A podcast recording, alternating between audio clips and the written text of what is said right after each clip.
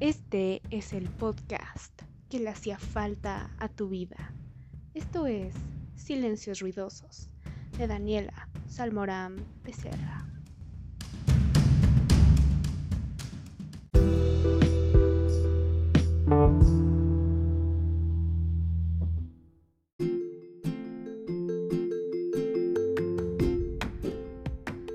Buenas noches, tardes o días, apreciables oyentes. Soy Daniela Salmorán Becerra. Tengo 17 años, nací en Puebla y estudio en el Instituto Oriente. Como ustedes ya saben, me encanta leer, dibujar, escribir, tocar el piano y ambas guitarras. Pero sobre todo, me gusta hacer una pequeña reflexión al final del día y así no olvidar aquello que aprendí. También soy la autora creativa del programa Silencios Ruidosos, donde discutimos problemáticas de nuestro diariamente que son imposibles de ignorar. Y recuerden que este programa es conocido por realizarse en un horario nocturno, ya que a esa hora la conversación se nos da mejor y fluye justo como un río. En esta ocasión discutiremos uno de los temas más complejos que nos conciernen como seres pensantes, imperfectos y rencorosos. Se trata nada más y nada menos que del perdón. Así que traigan una botana de preferencia saludable y pónganse cómodos que esta plática comienza ahora.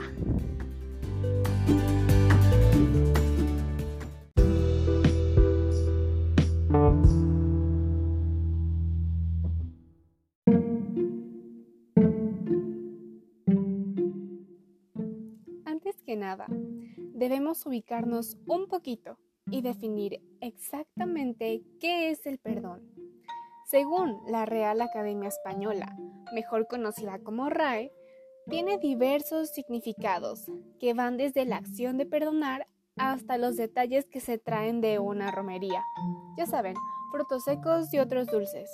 Y ustedes me dirán, Dani, eso no me dice mucho. Pues créanlo, ¿no? Queridos oyentes, a mí tampoco. Así que le preguntaremos a Jesús qué es lo que piensa al respecto. Bueno, específicamente al señor Barty Ehrman, autor del libro Jesús, el, el profeta judío apocalíptico. Bueno, en la página 217 de esta obra, el autor nos señala que en la época de Jesús, la ley enseñaba que aquel que había sufrido algún robo o daño podía tomar cartas en el asunto y vengarse de su agresor.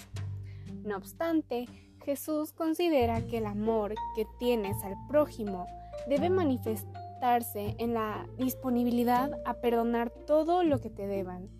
Y esta se ha tornado en una de las enseñanzas más atestiguadas por sus seguidores.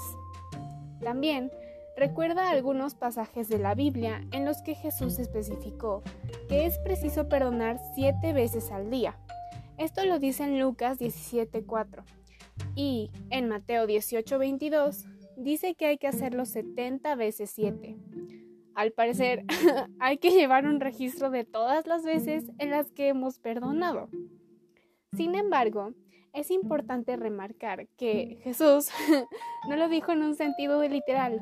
Más bien, esta simbología explica que hay que hacerlo las veces que sean necesarias. Interesante, ¿no lo creen? Ahora que tenemos más clara la definición del perdón, podemos pasar al siguiente apartado, en el cual les compartiré mi opinión y experiencia acerca del tema. Sigan conmigo.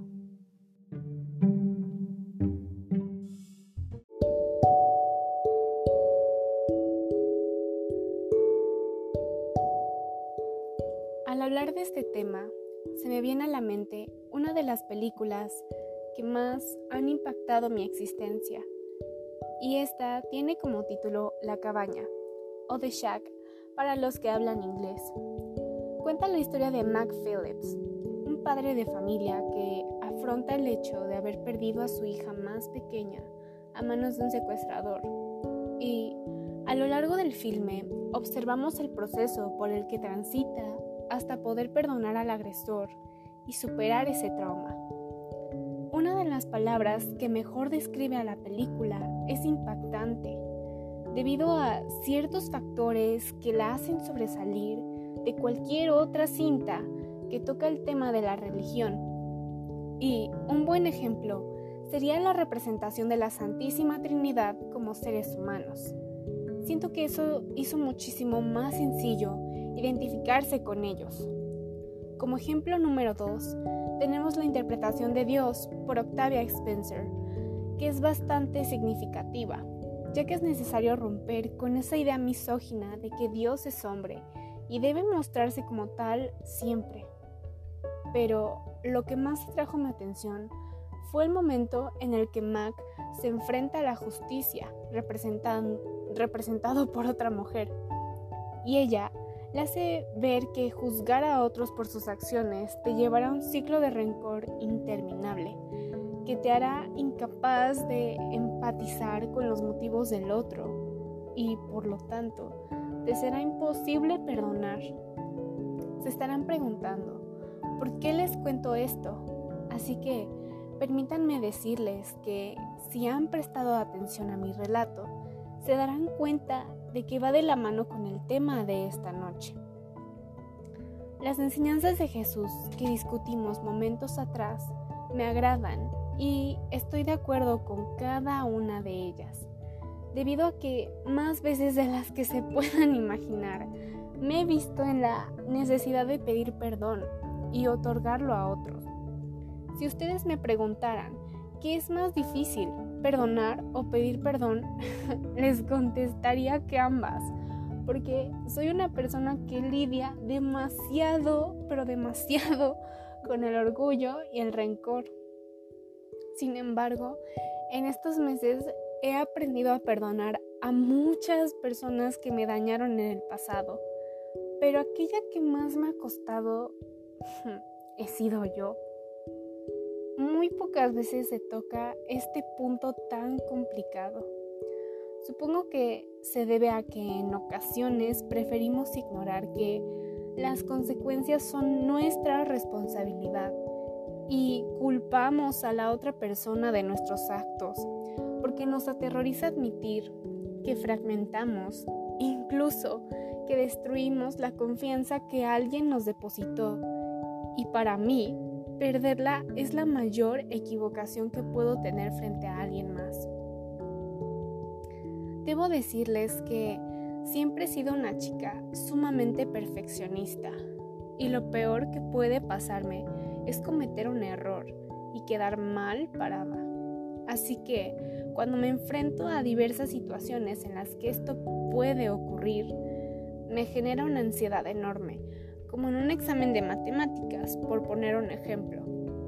No obstante, no me rendiré hasta poder vivir con la tranquilidad de saber que puedo errar y no es sinónimo del fin del mundo. Además, viéndole el lado positivo, cada día hago el esfuerzo de amarme, valorarme y respetarme, recordando que del fracaso se aprende más que del éxito.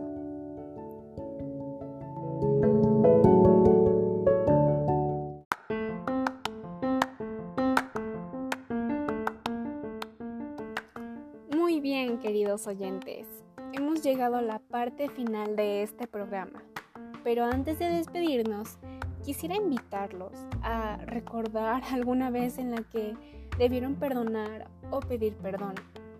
Imagino que no fue sencillo, llevarlo a cabo. Incluso pudieron quedarse con la intención de hacerlo y no pasar a la acción. Pero déjenme decirles que nunca es tarde para intentarlo y por fin darle la vuelta a la hoja y pasar al siguiente capítulo. Y pueden reclamarme, claro que pueden, porque decirlo no cuesta nada, porque el verdadero reto es concretarlo.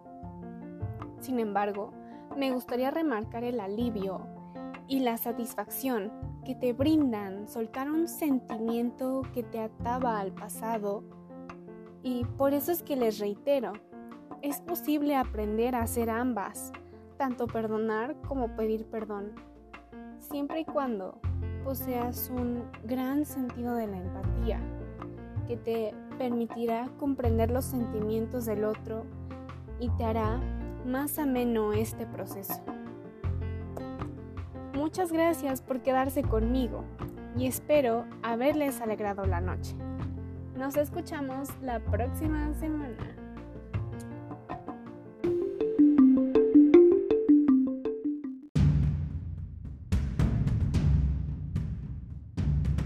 Esto fue Silencios Ruidosos de Daniela Salmorán Becerra.